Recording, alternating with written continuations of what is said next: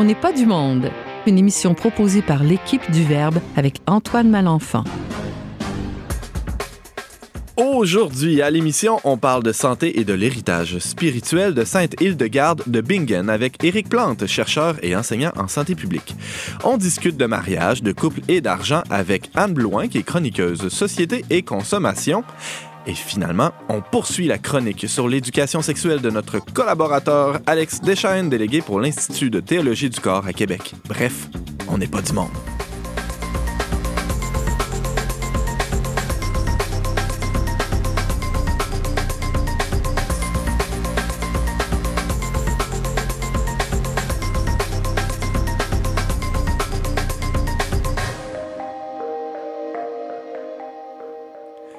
Bonjour à tous et bienvenue à votre magazine culturel catholique. Ici Antoine Malenfant qui sera avec vous pendant la prochaine heure et avec moi aussi il y a ben du beau monde, hein, tout soleil, tout sourire. À ma droite, Anne Blouin. Bonjour Anne. Oui, bonjour Antoine. En forme? Oui, ça va bien. Je suis bien contente euh, d'être parmi vous aujourd'hui. On est très heureux de t'accueillir pour ta chronique consommation. Aussi, à ta droite, euh, euh, on retrouve Alex Deschaines. Salut Alex. Allô? Et euh, pour la première fois à l'émission, on reçoit un nouveau chroniqueur, Éric Plante, qui n'en est pas à sa première expérience radio, euh, Éric. Non, en effet, j'ai été pendant huit ans à l'émission Parole attendue, ici, à Radio Galilée, avec l'équipe d'Élise Gay. Alors, on est très heureux de, de t'accueillir dans la, la, belle équipe dont n'est pas du monde et aussi pour euh, mettre son grain de sel dans nos discussions, on peut dire ça comme ça. James Langlois, salut. Je suis content que tu m'aies présenté en dernier. D'habitude, tu me présentes toujours en premier. C'est comme dans la, la, chanson de Céline Dion, qui elle-même se réfère à, à l'Évangile. Les derniers seront les premiers. Amen. Amen. Alors, sans plus tarder. Éric Plante, euh, t'es chercheur et enseignant en santé publique. La santé, c'est un peu quelque chose qui on pourrait dire que c'est quasiment considéré comme une condition de bonheur dans notre société présentement. C'est en fait, on fait souvent l'équivalence ou l'équation entre les deux. Bon, on est conscient, on le disait hors d'onde un peu plus tôt, que la, médecine doit, doit être alimentée en quelque sorte par une philosophie, par, il doit avoir une réflexion en amont de tout ça. Euh, toi, ça, ça, fait un peu partie de tes domaines de recherche, euh, la médecine, la santé. Ça signifie quoi? On pourrait peut-être commencer par euh, définir certains termes. Ça signifie quoi la santé pour chacun de nous? La réponse varie souvent d'une personne à l'autre, d'une communauté, je dirais, à l'autre, d'une culture à l'autre.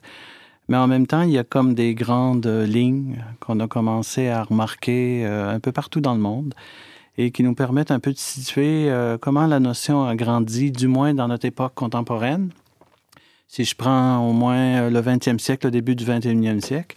Mais euh, on va remonter un petit peu plus loin que ça, puis on va réaliser qu'on n'a pas inventé la roue.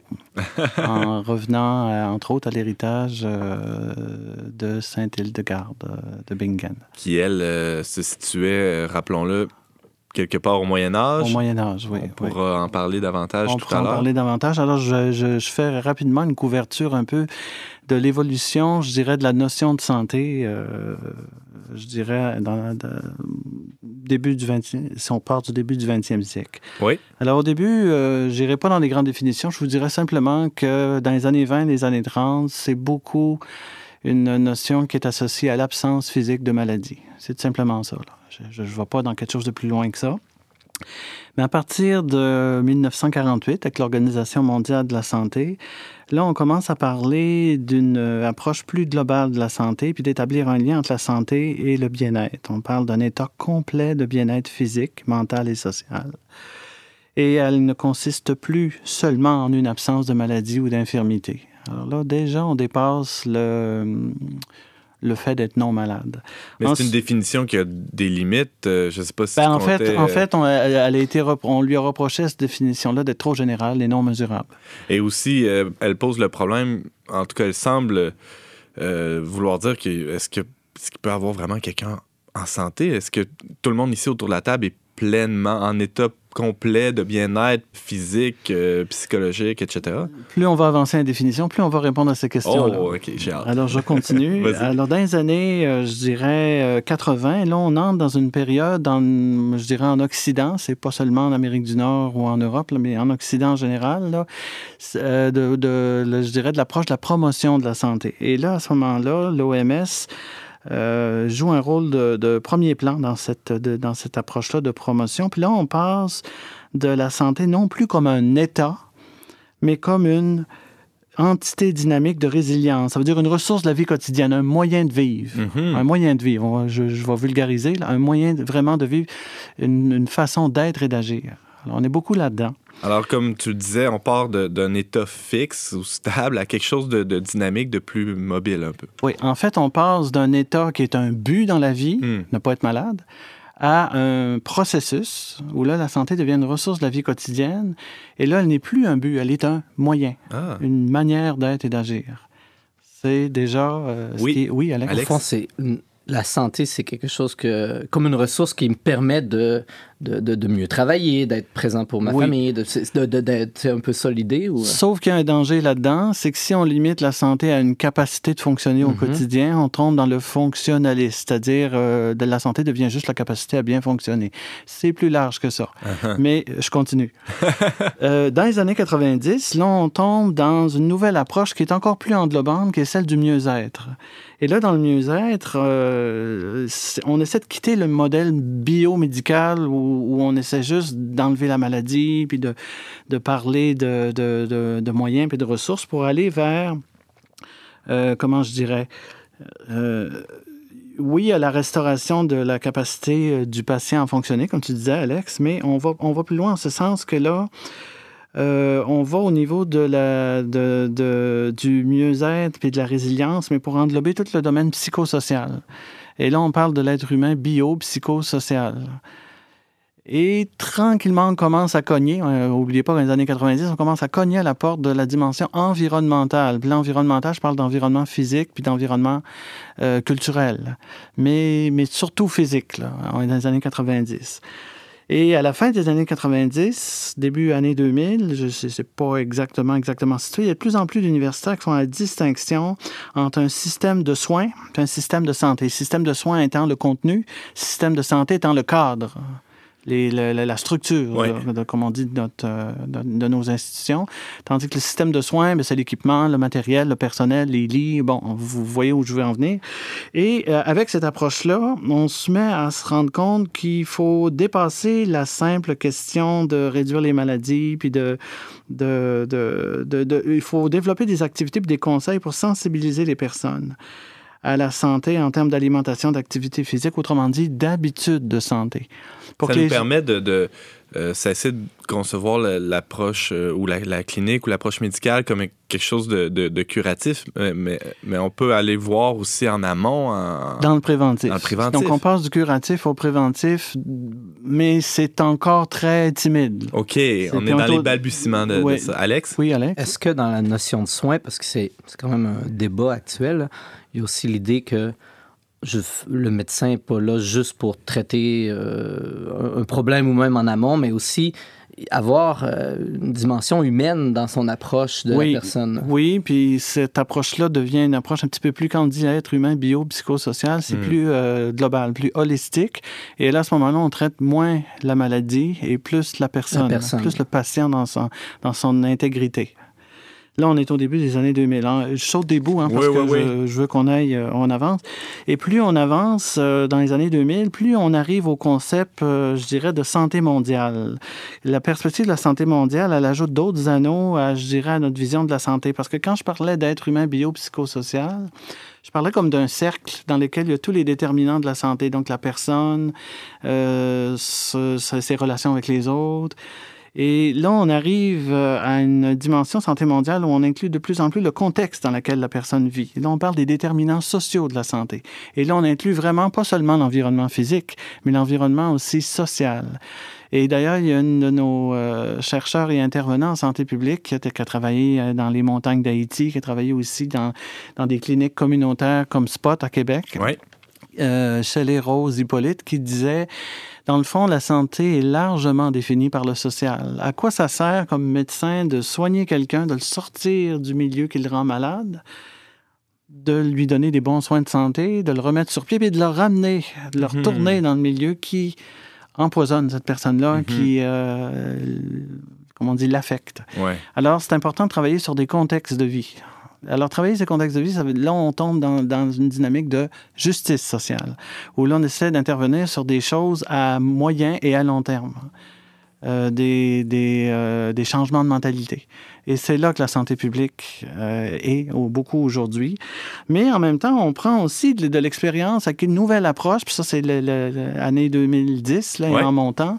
Je termine pas mal avec ça avant qu'on qu parle de, de Saint-Hildegarde. C'est la question de des approches de culturalistes en santé. Donc, inclure la culture des gens dans la santé comment les gens perçoivent euh, leur, leur situation, leur, leur, être, puis l'environnement dans lequel ils vivent? Puis ça, c'est beaucoup les approches des, des peuples indigènes, c'est-à-dire euh, amérindiens, métis, inuits au Canada, mais aussi ailleurs dans le monde, qui viennent euh, apporter leur lumière à cette vision-là. Qu'il faut le dire, on une, approche qui rejoint ce que tu disais un peu plus tôt, assez holistique de la santé de la personne, qui qui qui se voit pas comme étant détaché ou indépendant du, on pourrait dire, du cosmos, littéralement, de, l'ensemble des déterminants euh, de leur environnement. Ça. Alex? En même temps, je me demande, est-ce qu'il n'y a pas un danger à avoir un concept de plus en plus large et peut-être flou? Euh, est-ce que ça, le concept de santé mondiale peut pas devenir un peu comme un cheval de Troie, au sens où... Euh, bon, on, on, peut défendre à ce moment-là de, de, toutes sortes de, de causes euh, au niveau de la diversité sexuelle, au niveau de toutes sortes. Tout, tout, tout, le monde peut entrer un peu là-dedans puis dire oui, mais ça, ça, ça, fait partie de la santé, ça c'est important, ça c'est important. Et à ce moment-là, ben, tout le monde peut prendre d'assaut ce, ce terme-là. C'est justement un problème actuellement, puis un gros débat en santé publique. Est-ce qu'on reste dans la santé publique traditionnelle qui est de s'occuper de la prévention des maladies, de réduire les risques, ou est-ce qu'on va vers une santé beaucoup plus large, puis qui a une dimension communautaire, où là, on part du ressenti des communautés pour aller toucher aux contextes favorables qui sont en amont de toutes les maladies. Et il y a un point milieu à trouver. Un Et ce point milieu-là, ouais. dépendant des années où on a plus de budget, on est, euh, on touche plus à la santé communautaire. Quand on est dans des années de vache maigre, euh, là, on reste plus au niveau santé publique. on Donc, met des plasteurs au dépassement sur les, les mal, malheureusement, il y a aussi la question de l'agenda politique aussi que des Évidemment. fois qui, qui nous limite. Euh, je vais aller maintenant avec Saint-Hildegarde, si ça vous va. Bien sûr, Parce oui. que, il me semble, je t'écoute, Eric, puis je me dis, on, on touche à toutes les, toutes les facettes de la vie humaine, sauf peut-être la dimension spirituelle les Autochtones et les peuples indigènes, c'est ça que, que j'ai pas eu le temps de dire, là, sont rendus, sont rendus dans, c'est-à-dire ont été les premiers à dire publiquement l'importance d'inclure la dimension spirituelle. Les Maoris en Nouvelle-Zélande, une, bonne journée, sont arrivés dans un colloque puis ont dit, écoutez, pour nous, la santé, c'est les bonnes relations avec nos amis, avec notre famille, puis avec euh, nos dieux. Mm. Et là, euh, les Occidentaux avaient un peu la bouche ouverte, savaient pas trop quoi faire avec ça parce que c'est tabou ici de d'inclure une dimension spirituelle dans la santé. Alors que Mais de pas moins tabou. en moins c'est de moins en moins tabou, mais ça ouais. l'a été, disons, quand, euh, au début des années 2000, quand ça, ça a sorti. Là. Et chez Hildegard de Bingen, ça ne l'était pas. Pas du tout. Alors, parle-nous-en un peu. Alors, Sainte Hildegard de Bingen, sans refaire toute son histoire, c'est une mystique allemande, euh, comme on dit, euh, qui a été fondatrice d'une abbaye, qui, qui, est bénédictine, et qui était une femme de lettres, une compositrice de musique, une femme de science aussi, euh, qui a été déclarée docteur de l'Église en 2012. Et elle, son approche de la santé touchait, dans le fond, euh, déjà, était déjà dans une perspective globale. Et elle, c'était essentiellement le corps, la psychologie et l'âme qui étaient les trois axes de sa vision holistique de la personne. Déjà, à son époque, elle parlait de traiter la personne plutôt que la maladie. Et elle mettait beaucoup l'accent sur la voie du juste milieu. Elle mettait l'accent sur l'importance de l'équilibre. Équilibre dans nos habitudes de santé, puis quand on les adopte et qu'on les maintient dans le temps, elles deviennent des habitudes de vie, une manière de vivre. Hmm. Mm. Donc, on n'a rien inventé. C'est de la vertu, littéralement. L'équilibre, c'est ça. Oui, et au plan spirituel, elle disait justement que la sainteté, c'est la santé de l'âme. Et que c'est ça le noyau de tout le reste. C'est ça qui est central. Et c'est pour ça que c'est important, cette santé de l'âme-là. Et elle devient même une source de rayonnement chez des gens qui n'ont pas la santé physique mais qui ont ce rayonnement-là autour d'eux euh, au plan de l'âme. Et je pense, par exemple, moi, une bienheureuse de la famille des Focolari, le mouvement dont je fais partie, moi, Chiara Luce Badano, qui a eu oui. un rayonnement, mais qui était très malade, là, puis qui est, Marthe qui, qui est morte d'un cancer. Marthe Robin, un autre exemple. Anne, oui, oui, oui, Anne. Est-ce que ça peut être ça qui puisse donner aussi la résilience des personnes qui ont des maladies chroniques aussi? Oui.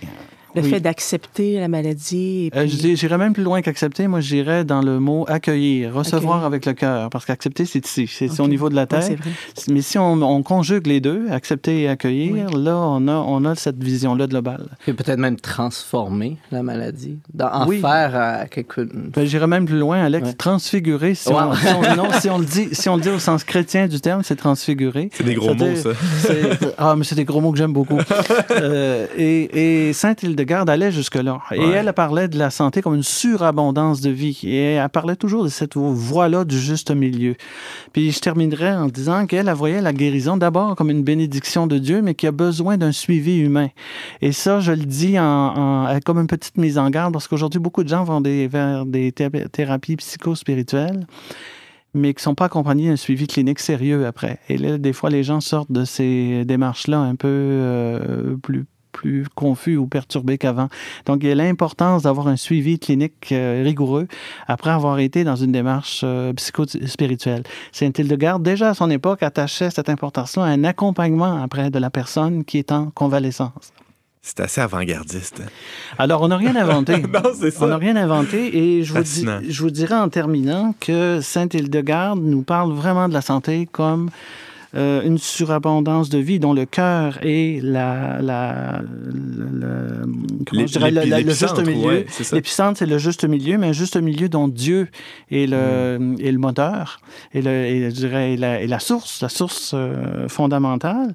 Et elle a mis un accent particulier sur la relation entre notre dimension spirituelle et, euh, je dirais, euh, l'univers, la création dans lequel Dieu nous a mis, puis une- de vivre une belle symbiose. Son, mot-clé, elle, c'est symbiose. Symbiose entre nous, puis la, création qui nous entoure. C'est le projet de Dieu inscrit dans notre cœur. Euh, Éric Plante nous parlait de concepts, des, concepts de santé, euh, de santé publique aussi, euh, de, de- l'évolution de ce concept-là dans le, le dernier siècle spécialement, de l'héritage aussi spirituel de Sainte-Hildegarde de Bingen. Tu fais partie du conseil de rédaction de la revue diocésaine Pastorale Québec, euh, dans laquelle on peut te lire quelquefois. Rappelons aussi que tu travailles comme chercheur et enseignant en santé publique. Merci beaucoup, Éric, d'avoir été avec nous. Ça fait plaisir.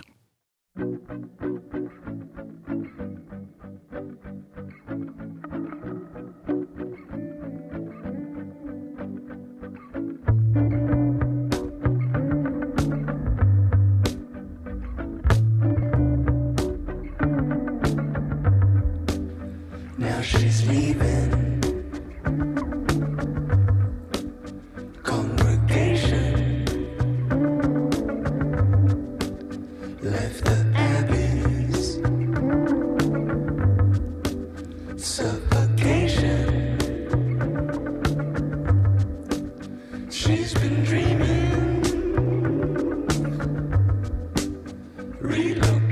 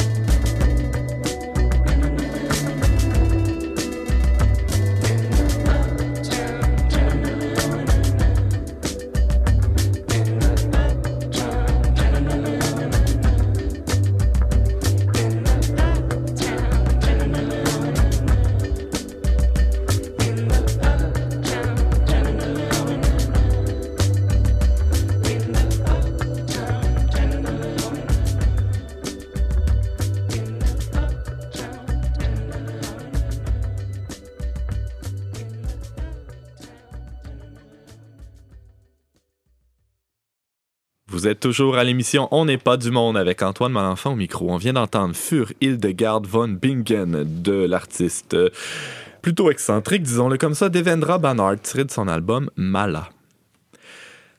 L'argent est souvent le nerf de la guerre. Le nerf de la guerre, euh, pas seulement euh, à l'international, mais disons dans l'intimité de nos foyers aussi. C'est la cause, malheureusement, de bien des séparations. Si vous avez assisté à un mariage récemment, vous avez peut-être remarqué que euh, le, célébrant euh, euh, prononce un extrait d'un article de loi qui rappelle l'obligation de faire vie commune. Bon, alors il y a toutes sortes d'interprétations à ça. Comment mettre en commun, euh, évidemment, la, vie, l'organisation de la, famille, mais aussi jusqu'aux biens matériels et euh, l'argent en fait partie. Alors, euh, le mois dernier, les éditions du Remue-Ménage publiaient Amour et argent, hein, un titre assez clair, assez simple, mais qui va droit au but. Et euh, ce sont euh, finalement les résultats inédits d'une grande enquête sur le sujet. Pour nous en parler, Anne Blouin euh, l'a lu et est avec nous aujourd'hui. Alors pourquoi faudrait s'intéresser à ce sujet-là, Anne? D'abord parce que c'est un sujet tabou comme la sexualité, l'éducation des enfants. Et on dit souvent l'amour euh, rend aveugle. Mais je pense que c'est important de, de garder les yeux ouverts en matière de, de gestion euh, personnelle et commune aussi. Alors, c'est pourquoi je me suis, euh, je me suis intéressée à ça, parce que l'unité dans le couple est à tous les niveaux. hein. Il faut en venir à avoir euh, la même vision puis la, même finalité aussi. Euh, je me suis attardée un petit peu à la Bible. Dans l'Écriture sainte, ça dit euh, L'homme quittera son père et sa mère, s'attachera à sa femme, et les deux ne feront plus qu'un. Mais faire plus qu'un, c'est pas seulement de, de corps, mais c'est aussi dans les, dans les décisions. De Alors- corps, d'âme et dans les, justement dans les biens matériels. comme Oui, Antoine. exactement, pour que chacun se sente à part entière, euh, responsable euh, de, ce qui, de ce qui se vit dans le, dans le couple. Alors comment on devrait faire pour déterminer euh, la manière dont on va gérer les, les- les biens communs?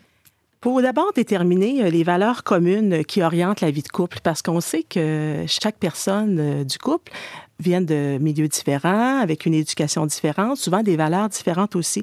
Alors, c'est de regarder un peu le rapport à l'argent euh, pour en venir à, considérer que ben, comment on va, on va orienter euh, justement la mise en commun. Euh, on regarde un peu l'emploi de l'un et de l'autre, si on a à planifier les, les naissances, l'apport de chacun à la vie de couple et famille.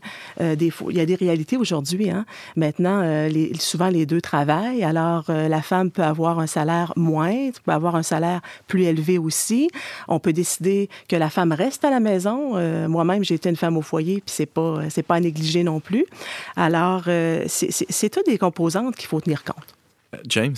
Euh, j'a- J'allais poser la question, c'est-à-dire que tu parles de, de valeurs communes. euh, tu sais, c'est pas parce qu'on est chrétien finalement que on, dans les détails, les choix peuvent se faire différemment. C'est-à-dire on peut avoir des visions différentes de, des, des- des choix concrets qu'on doit faire. C'est un peu ça que tu entends. Oui, oui, exactement. Puis on peut partir aussi des fois de- du modèle qu'on a eu à la maison. Évidemment. de nos parents. C'est- C'est c'est différent euh, d'un couple à l'autre aussi. on Et- dit qu'il y a- on dit qu'il y a des enfants, lorsqu'ils ont, soit ils ont trop eu quand, quand ils sont jeunes, soit ils ont trop manqué, donc ils deviennent euh, comme obsédés par le... Réagissent d'une manière ou- Ouais. ou, d'une autre. ou dans- deviennent dans- prodigues, puis ils sont dépensiers à outrance. Mais c'est sûr qu'on est toujours, euh, on est toujours en réaction à, Mhm.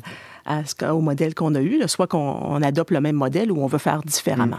Je peux pas m'empêcher de, sans trop dévoiler ma vie personnelle, mais je peux pas m'empêcher de faire des parallèles avec euh, ce qui se passe dans, dans mon couple où on vient tous les deux de milieux très euh, similaires, de familles euh, chrétiennes dans les deux cas, de familles nombreuses dans les deux cas.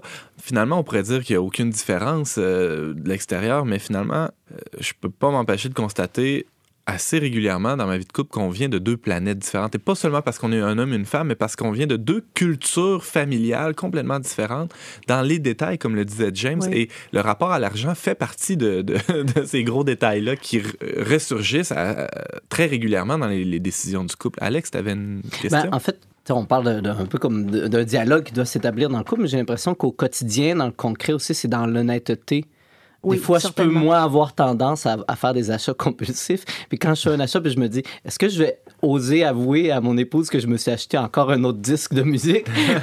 tu sais, c'est une manière de, de, de, de me dire concrètement euh, euh, si une chose est bonne ou pas. C'est aussi de, dans ce rapport d'honnête, euh, par rapport aux finances euh, avec l'autre. Ben, je pense que c'est important aussi de garder un peu, justement, Alex, ces, ces élans-là personnels qu'on peut avoir, en autant que ça n'a pas un impact important sur le budget qu'on a décidé d'établir en- ensemble.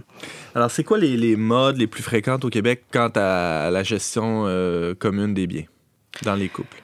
Bon, alors, il faut, faut bien se dire que le budget, c'est pas seulement qu'une question euh, mathématique. Euh, Il y, a des- il y a des contributions qui ne se chiffrent pas.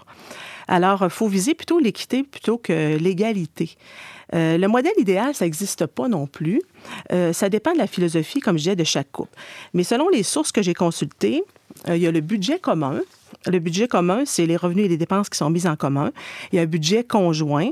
Chacun contribue aux, dépenses au prorata de, de ses revenus. Budget séparé, les dépenses euh, communes réparties à 50% puis les dépenses personnelles, ben ça, ça appartient à chacun des conjoints.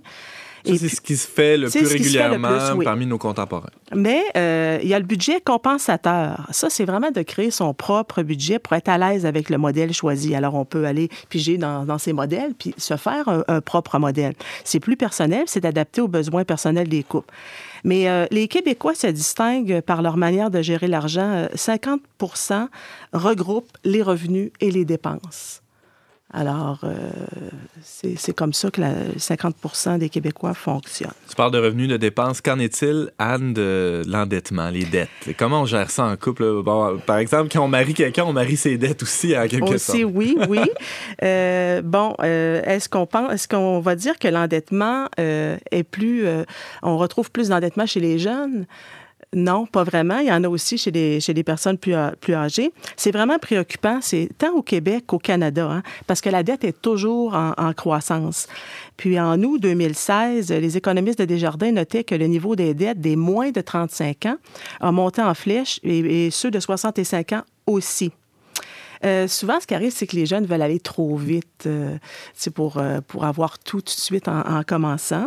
Euh, alors, l'endettement, ben, c'est sûr que c'est c'est une suite de mauvais choix là, euh, budgétaires, l'absence de prévoyance. euh, Ou de... de, de- La dette d'études.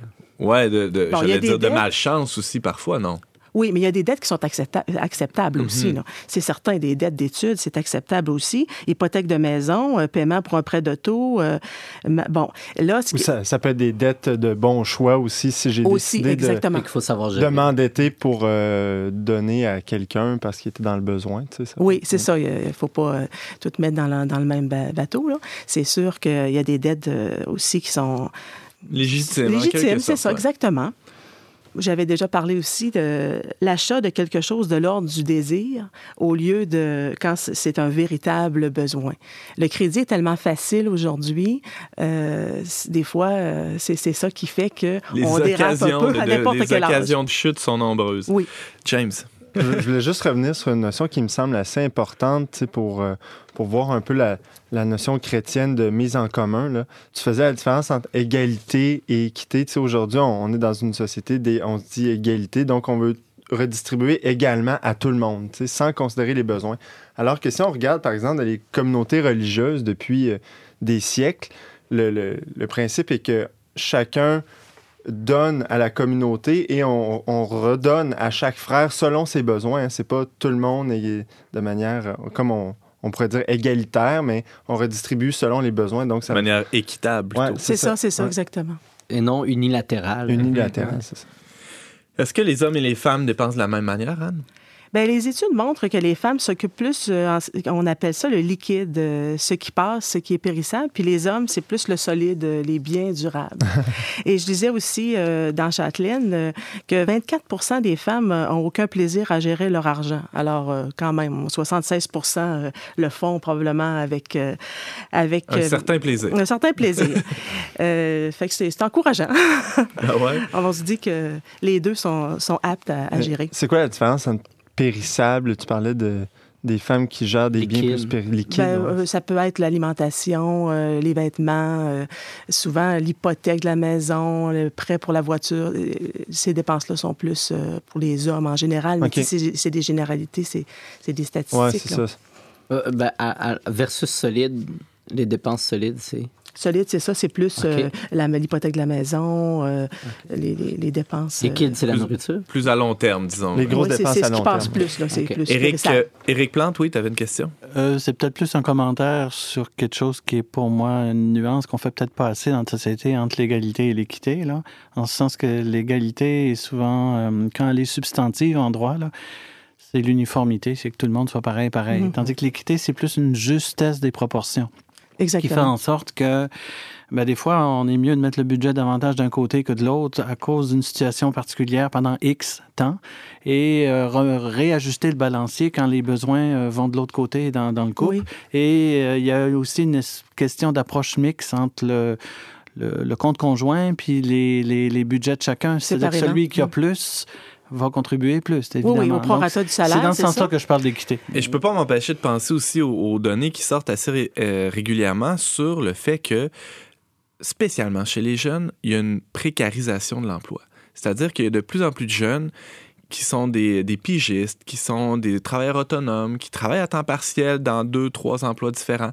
Et ça, euh, pour planifier un budget à long terme, pour planifier aussi une vie commune, c'est un, en tout cas pour l'avoir vécu pendant plusieurs années, et je vois des grands yeux autour de la table, c'est quelque chose qui, qui est assez fréquent chez les gens autour de moi, chez les jeunes, Oui.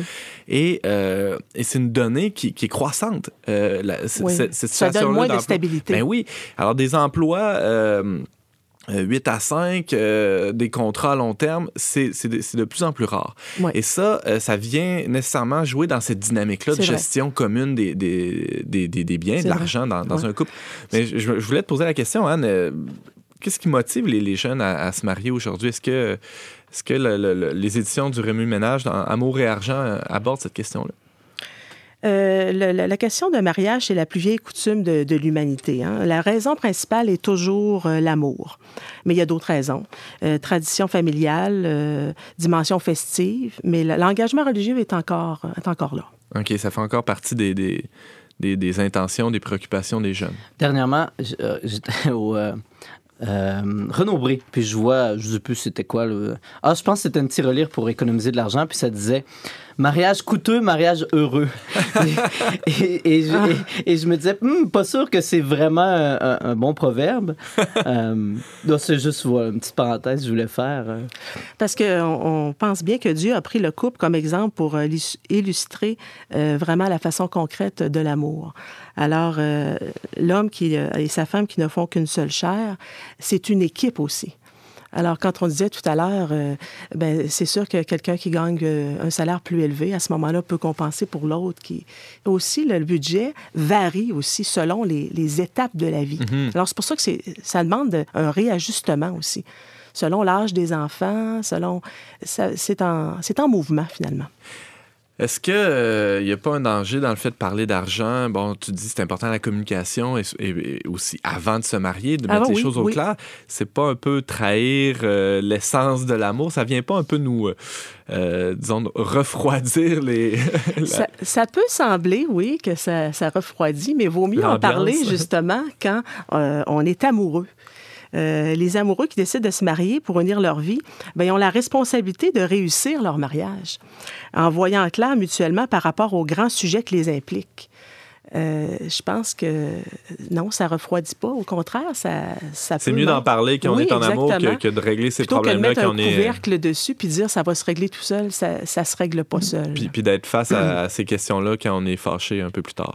Parce ça. que, comme tu dis, y, il y a un tabou, mais en même temps, c'est tellement important qu'il faut, faut faire la vérité là-dessus. Exactement. euh, c'est ça, c'est un tôt, petit là. peu ce que, ce que le, le livre révélait. Puis le, le proverbe qui dit l'amour rend aveugle, mais moi, je pense que c'est à repenser. Euh, je dirais plutôt euh, la lumière de l'amour euh, éclaire et ouvre les yeux. Merci beaucoup, Anne Blouin. Tu nous parlais euh, de la question, de la gestion de l'argent dans le couple. On peut te lire dans la revue Sainte-Anne et t'entendre ici régulièrement à On n'est pas du monde comme chroniqueuse société et consommation. Merci, Anne. Merci.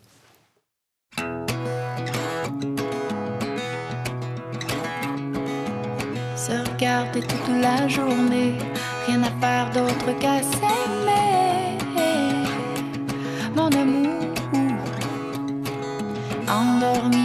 De peur de trop nous manquer.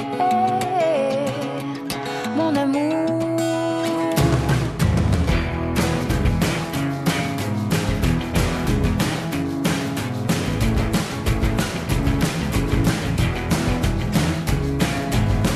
manipuler la réalité pour me continuer de rêver.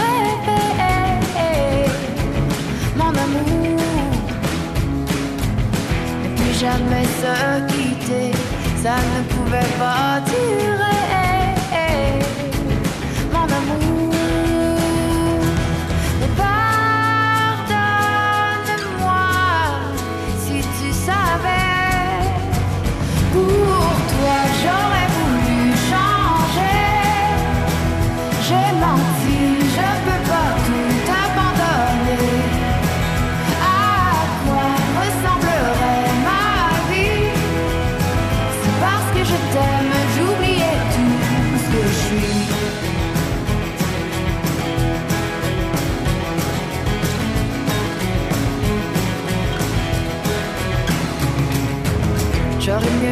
M'écouter, mais j'ai eu peur de m'avouer la vérité.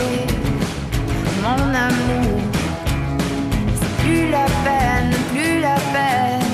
J'ai préféré me défiler.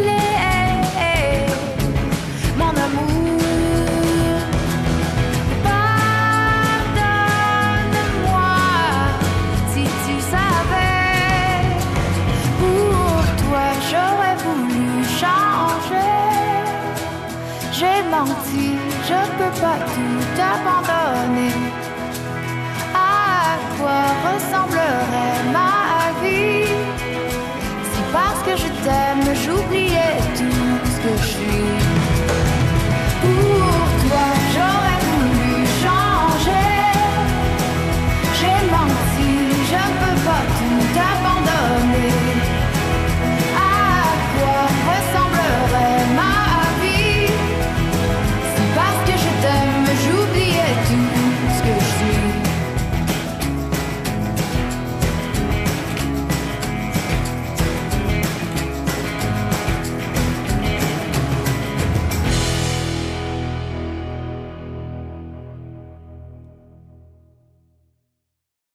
Vous aurez reconnu la très jolie voix de Marie-Pierre Arthur et sa chanson Si tu savais, tirée de son album Aux alentours.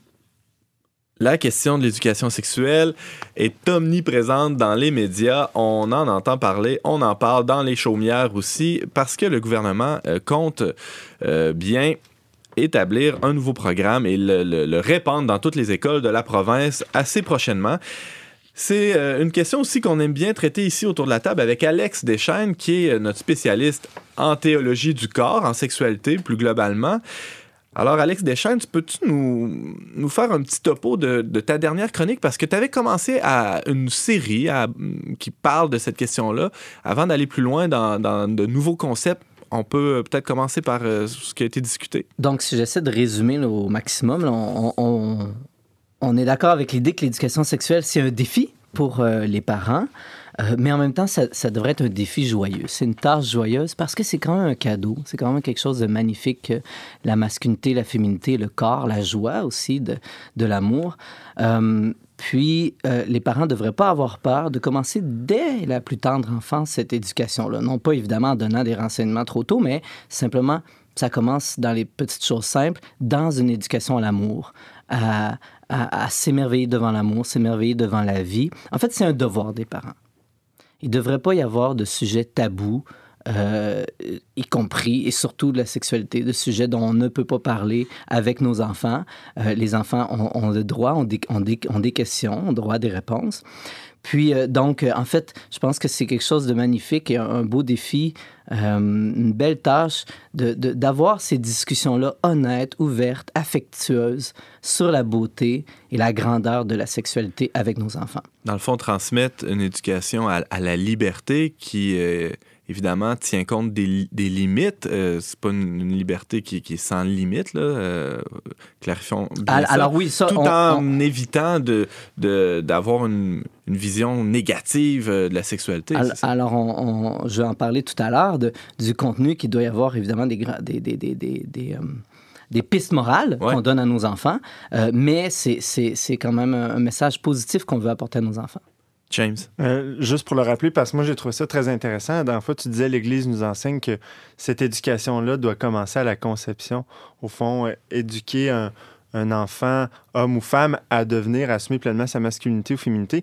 Mais n'en demeure pas moins que euh, les discussions euh, reliées à la sexualité doivent être adaptées à chaque, à chaque âge. Hein. On parler aussi de l'âge de raison, c'est-à-dire qu'il y a des choses qu'on peut aborder rendues à un certain âge seulement. Alors, c'est ce qu'on va aborder aujourd'hui. En fait, euh, on va voir quatre grands principes euh, qui doivent nous guider dans l'éducation sexuelle. Mais je reviens sur un point que tu viens juste de dire. En effet, le but de l'éducation sexuelle, c'est d'aider nos enfants, nos ados, à accueillir joyeusement ce don de leur masculinité et de leur féminité et d'en faire un- à leur tour un, Un don. don. dans leur vocation. Se recevoir, recevoir son corps, sa sexualité comme un don pour devenir nous-mêmes un don. On ne peut pas faire une- purement une, une, euh, une éducation négative, de la gestion de péché, si on veut, mais on doit vraiment avoir une affirmation positive de la beauté, de la grandeur de la sexualité. Alors, Donc- Alex, premier grand principe. Premier principe, d'abord, chaque enfant est unique et irremplaçable. Ce qui signifie que chaque enfant doit recevoir une, une éducation adaptée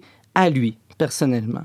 Euh, D'un enfant à l'autre, euh, selon le, tempérament, puis la curiosité, tout ça, des fois, ça, on ne va pas dire la même chose au même moment. Et ça, c'est le parent qui est la meilleure personne, en fait, pour euh, remplir ce rôle. C'est lui qui connaît le mieux mieux que quiconque son enfant. Et donc, vous, comme parent, vous êtes mieux que quiconque. Vous pouvez décider le moment opportun pour donner certaines informations. Alors, bien évidemment, on ne peut pas s'empêcher de penser aux, aux programmes nationaux de santé. Euh, on a un spécialiste de santé publique ici autour de la table, de santé sexuelle, euh, qui, qui aimerait bien avoir une formule ou une recette euh, qui, qui vaille pour tous. Ce que tu nous dis, Ah, c'est que le parent est le premier répondant et, et- le, le et- mieux placé pour oui, répondre. évidemment que je pense qu'il y a, euh, il y a des informations qui, qui doivent arriver à un certain âge. Il faut, faut juger à quel moment on donne quelle information. Euh, mais évidemment, je peux pas attendre que ma fille soit mariée pour lui dire comment on fait des bébés. hein. On, on se comprend. Bon. Euh, mais c'est peut-être le, principal problème avec le nouveau cours d'éducation sexuelle, c'est que à quelque part, euh, on sent, en tout cas, la crainte, c'est que les parents ont peur de pas avoir droit de regard sur ce qui est dit et à quel moment. Du moins, moi, je suis pas contre l'idée de, l'éducation sexuelle. C'est ce que je fais moi-même, mais il faut que ça soit fait le plus, le plus possible dans un dialogue aussi avec les parents. Puis, donc, je reviens à, la tâche du parent. Donc, l'éducation sexuelle doit se faire sous la forme d'un dialogue personnalisé avec l'enfant. Et, ce dialogue commence d'abord par une présence de qualité, puis euh, c'est quelque chose que d'abord un garçon doit explorer avec son père. euh, dès son enfance et pour le restant de sa vie, et que- qu'une fille explorer avec sa mère dès son plus jeune âge et pour le restant de sa vie. Qu'est-ce que ça veut dire être une femme? Qu'est-ce que euh, comprendre le corps et la sexualité? Ce qui n'empêche pas que les mères peuvent dire des choses à leurs garçons que ne peuvent pas donner de la même manière leur père. Si je donne un exemple, bon, tu sais que j'aime ton père et comment ton père m'a toujours protégé et respecté. Et je sais que tu vas faire la même chose plus tard avec les filles. J'aimerais que euh, jamais tu feras quelque chose qui pourrait euh, blesser une fille. Bon, alors, euh, ça, c'est une mère qui peut vraiment dire ça à un, garçon. Puis de la même manière, le père peut aussi avoir ce genre de propos-là avec sa fille. Mais en général, ça va surtout être un dialogue qui va se, faire le père avec ses garçons, puis la mère avec ses filles. James? J'imagine aussi que quand tu dis un dialogue personnalisé, ça tient compte des circonstances. Tu sais, c'est pas OK, bon, tu as un programme établi que maintenant, mon fils, aujourd'hui, tu as 7 ans, on va parler de comment on fait des enfants. Tu sais, j'écoute les, les parents parler autour de moi, puis souvent, telle situation va emmener telle discussion hein, de ce qui se passe à l'école, de, ça Ah. peut être de ce qu'ils ce qu'ils lisent dans un livre. euh, Alors, je ne vais pas sauter les étapes, ça va être le quatrième principe. Quatrième principe, on va y arriver tout à l'heure, oui. Anne? Euh, souvent, on dit qu'on on attend que les enfants posent les questions. Euh, c'est là qu'on Ça voit dépend. si- Ça Ouais. dépend. Euh, en fait, des fois, l'enfant va avoir la curiosité, mais ne va pas oser poser les questions. Donc, euh, faut- ce qui est important, c'est de ne pas devancer, mais ça, je vais en parler dans la prochaine émission. Euh, comment répondre aux questions de nos enfants. Euh, et des fois, l'important, c'est pas d'aller plus loin que la curiosité. Donc, des fois, l'enfant, quand il demande comment on fait des bébés, peut-être qu'il veut juste savoir qu'il faut beaucoup d'amour. Puis, que c'est pas encore le moment d'aller dans, dans le génital. Ah, euh, Éric Plante, oui. Euh, Juste une petite question d'un gars qui est bien cartésien. Peux-tu me rappeler les principes qu'on vient de voir? Parce- Alors, on a juste vu un. OK. il m'en reste, trois autres et on a déjà passé Alors, la moitié. résumons du le premier. Le premier principe, chaque enfant est unique et irremplaçable. Et donc, euh, unique et donc, ça doit se faire dans un dialogue personnalisé avec l'enfant. Alex Deschênes, Deux- deuxième, grand Deuxième principe. principe, je ne peux pas me contenter d'une information purement biologique ou même psychologique, affective. Je dois donner, ça tu as insisté plusieurs fois Antoine, donner à mon enfant des repères moraux. Et, ce qui en fait peut-être marque le plus l'éducation sexuelle qui a déjà été donnée dans les écoles, du moins ce que les ados reçoivent à l'école, c'est l'absence quasi totale de repères moraux. Euh, adolescent, moi, j'ai reçu dans mes cours de biologie et avant dans des classes de FPS une éducation totalement scientifique, froide. Euh, on nous montrait la conception en même temps que la contraception euh, et sans jamais ou presque nous donner aucune ligne éthique. Et quel est le résultat? Ben, les gars et les filles, surtout quand on est adolescent, ben, on, on se croit, on se croit tout permis. Puis nos professeurs, en fait, nous ont lancés sans le vouloir dans la vie sexuelle. Mais Davantage que... concrètement, quand tu parles de repères moraux, là, ça serait quoi? Ah? Alors, comme je disais tout à l'heure, évidemment, je ne peux pas me contenter euh, d'empêcher mon enfant de faire ci, de faire ça. Je ne peux pas faire, euh, je disais, de la gestion de péché. C'est- pas assez. Le but de l'éducation sexuelle ne peut pas se limiter à une liste d'interdits. Mm. Euh, et, et- et je crois que la clé, si je résume, là, la clé, c'est le don. C'est vraiment la clé que, que je dois apprendre à mon enfant que, que, que l'u- l'union sexuelle est censée exprimer un don de soi. Je donne mon corps et à travers mon corps, ben, je donne ma personne. Puis que toute activité sexuelle qui ne va pas dans le sens d'un don gratuit, inconditionnel, fécond aussi et total, ben, quelque part, il y a une forme d'utilisation. Pourquoi est-ce qu'on s'unit à ce moment-là? Est-ce que c'est pour jouir l'un de l'autre uniquement?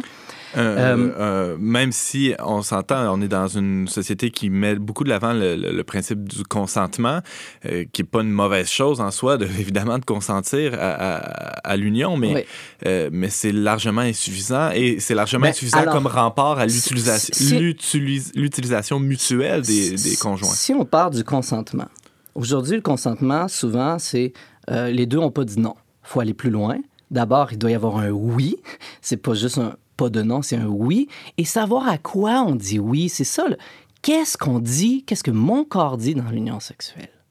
Et ça, que- il y a toute Et une ça- zone d'ambiguïté alors- aussi alors, chez bon, les hommes, et- chez les femmes. Et ça, donc, euh, maintenant, c'est essentiel de présenter aux enfants des arguments adéquats, vrais euh, et convaincants. On ne parle pas d'histoire de choux, de cigogne, Mm. et, et, ou- et on, comme on ne peut pas mettre non plus juste l'accent sur les MTS, il faut aller plus en profondeur. Puis, donc, de- deuxième principe, je ne peux pas me contenter d'une information biologique, donner des repères moraux.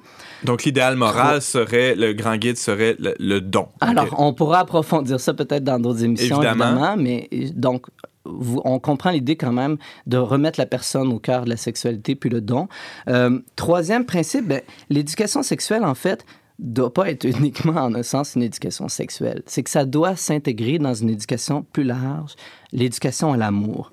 Éduquer nos enfants à la sexualité, c'est les éduquer au sens de l'existence, à la signification de la vie humaine, au pourquoi Dieu nous a créés hommes et femmes, à ce que signifie aimer, ce que signifie être un don pour les autres.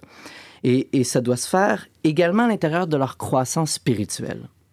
Ultimement, c'est c'est Dieu qui, le premier, veut éduquer votre enfant, lui communiquer son amour et sa volonté dans son cœur. James? Ton deuxième principe découle un peu de celui-là dans le- un le- sens. C'est-à-dire que Oui. une éducation globale qui considère la finalité de l'existence euh, va aussi comprendre des repères moraux nécessairement. Alors, je pense, je pense que là, on a un peu le contenu de ce qu'on cherchait dans de- tout à l'heure avec vos questions. Là. Ouais. Euh, quel repère mo- moral on donne à nos enfants? Euh, notre, notre tâche, justement, comme parents, c'est de lentement diriger l'enfant, et vous voyez que ça commence dès le plus jeune âge, à sortir de soi. De, je, me, moi, moi. pour aller vers les autres, lui permettre de devenir un adulte qui aime, qui se sacrifie, qui se donne par amour. Et vous voyez, cet appel au don de soi est inscrit dans notre corps, dans le fait d'être créé homme et femme.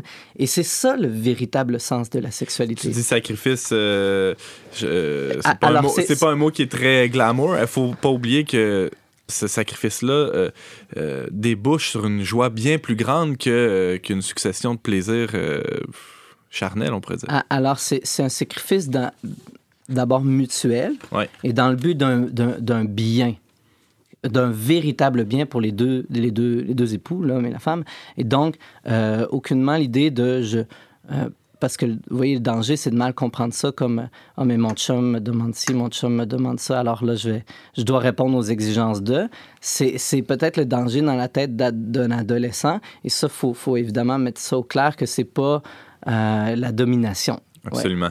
Euh, Alex Deschaines, quatrième et dernier principe en deux minutes. Alors justement, on l'a soulevé quelques fois, le quatrième principe consiste à évaluer le moment opportun pour chaque enfant euh, pour donner une information claire. Euh, les parents doivent être évidemment extrêmement délicats et en même temps inventifs, opportunistes. Par exemple, bon, je, je- vais y aller parce que sinon, euh, un, jour, je suis euh, chez un ami et puis son fils veut allumer des bougies à l'avant. Et puis, euh, il demande à papa, est-ce que je peux, je, peux, je peux allumer les bougies? Et son fils, et son père lui donne un briquet. Mais en fait, il sait pas comment utiliser le briquet. Alors là, son père ben, prend le briquet, puis l'allume pour lui. Puis à ce moment-là, bon, ben, le garçon prend le briquet. Puis... Et puis, j'ai demandé au, père, est-ce que je peux montrer à ton fils comment on allume un briquet? Ah, D'accord. Alors, ben oui, tu pourras lui montrer. Donc, après le souper, je montre au garçon comment on allume un briquet. Et puis, je lui montre, bon, la roulette, puis le, le- le- le bouton. Vous voyez comment ça marche un briquet, évidemment. Et, et à partir de ça, là, je lui fais un enseignement sur le feu. Est-ce que le feu est une bonne chose? Alors, ben, est-ce que. ben, il me dit oui, parce que bon, ben, ça fait de la lumière, ça fait ça éclaire, ça réchauffe, tout ça. En même temps, si, si je mets le, si je mets le feu sur le tapis, qu'est-ce qui arrive? Ah, ben là, ça détruit tout. Alors, est-ce que finalement, le feu est une bonne chose? Il me dit non. Ah, puis je dis, mais oui, le feu est une bonne chose, mais il faut savoir bien l'utiliser. Puis, puis c'est important que le feu soit à sa place. Et là, moi, je, je suis arrêté là. Et puis après, je suis allé vers le père et j'ai dit, j'ai dit ça, ben, plus tard dans la soirée, j'ai dit, j'ai dit ça à ton fils, une fois que le garçon est couché. Puis, toi, tu feras parallèle plus tard, quand, quand tu voudras, parce que c'était pas ma tâche, la balle. avec la sexualité, Ouais. parce que c'est la même chose avec notre sexualité, Bien vous voyez? sûr. Donc, comment on peut être opportuniste puis saisir des petites choses comme ça? Euh, or, si on revient à l'idée de, de- de discerner le moment, évidemment, dépendamment du contexte social, à cause de ce que les enfants peuvent recevoir à l'école ou de leurs amis, parfois il faut donner une information plus tôt que ce qu'on aurait dû. Aujourd'hui, à notre époque particulièrement, la pornographie très présente est à la recherche de vos enfants. Dans les années 80, pour aller pour voir la pornographie, il fallait aller la chercher. Aujourd'hui, c'est elle qui vient nous chercher, qui vient chercher vos enfants. 80 des adolescents ont déjà vu des images pornographiques sur Internet et la moyenne d'âge où les enfants sont exposés pour la première fois à la pornographie est 11 ans. Et cette moyenne est à la baisse parce a pas si longtemps, elle était à 14 ans. Donc, aucun adulte doit, doit croire son enfant entièrement protégé. Il faut non seulement équiper les ordinateurs, les tablettes, la télévision de systèmes de protection efficaces, mais aussi, surtout, donner cette éducation préventive, délicate, pour s'assurer que le jour où ils tomberont là-dessus, ben, au lieu d'aller se réfugier, ils vont venir vous voir. Puis, euh, pour savoir qu'ils peuvent vous poser les questions, qu'il n'y a pas de sujet tabou avec vous. Alex Deschaines, tu nous parlais d'éducation sexuelle à la sexualité. Tu évoquais quatre grands principes euh, dans cette chronique que tu continueras de déployer euh, d'ici la fin de la saison. Tu es, rappelons-le, délégué pour l'Institut de théologie du corps à Québec et tu travailles actuellement sur un doctorat sur euh, la différence euh, sexuelle entre les hommes et les femmes. On peut t'entendre régulièrement. On n'est pas du monde et te lire dans le verbe et on invite les auditeurs à consulter ton blog théologieducorps.com sans accent. On peut y trouver aussi des informations concernant un camp d'été que tu animes très prochainement. Merci beaucoup, Alex. Merci.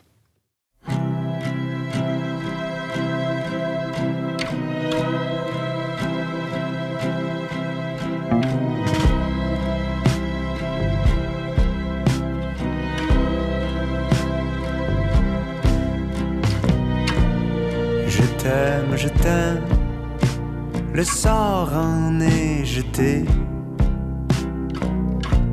Et j'en ferai le thème de ma réalité. Je donnerai mon corps à des sciences nouvelles. Je déjouerai la mort, je viendrai quand tu m'appelles. t'aime, je t'aime. Et déjà, cet amour érigé en système enflamme les discours. Et en bas dans la rue, c'est la révolution tombent les statues et que résonne ton prénom.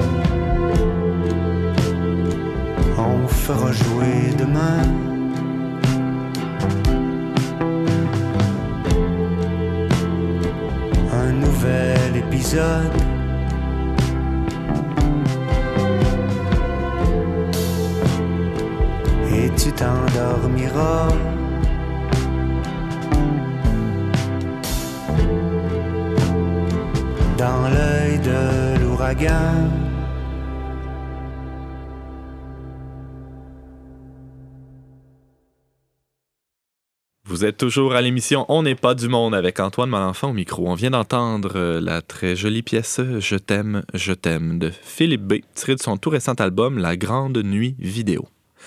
On parlait cette semaine de santé et de l'héritage spirituel de Sainte-Hildegarde de Bingen avec Éric Plante, qui est chercheur et enseignant en santé publique. On parlait aussi de la gestion de l'argent dans un couple avec Anne Blouin, chroniqueuse Société et Consommation. Et on parlait d'éducation à la sexualité avec Alex Deschaines, délégué pour l'Institut de théologie du corps à Québec. Merci beaucoup d'avoir été des nôtres. On vous attend la semaine prochaine, même heure, même antenne, pour un autre magazine dont n'est pas du monde. Au choix musical, le très célèbre James Langlois à la réalisation technique, Monsieur Yannick Caron à l'animation, votre humble serviteur Antoine Malenfant. Cette émission a été enregistrée dans les studios de Radio Galilée. Thank you.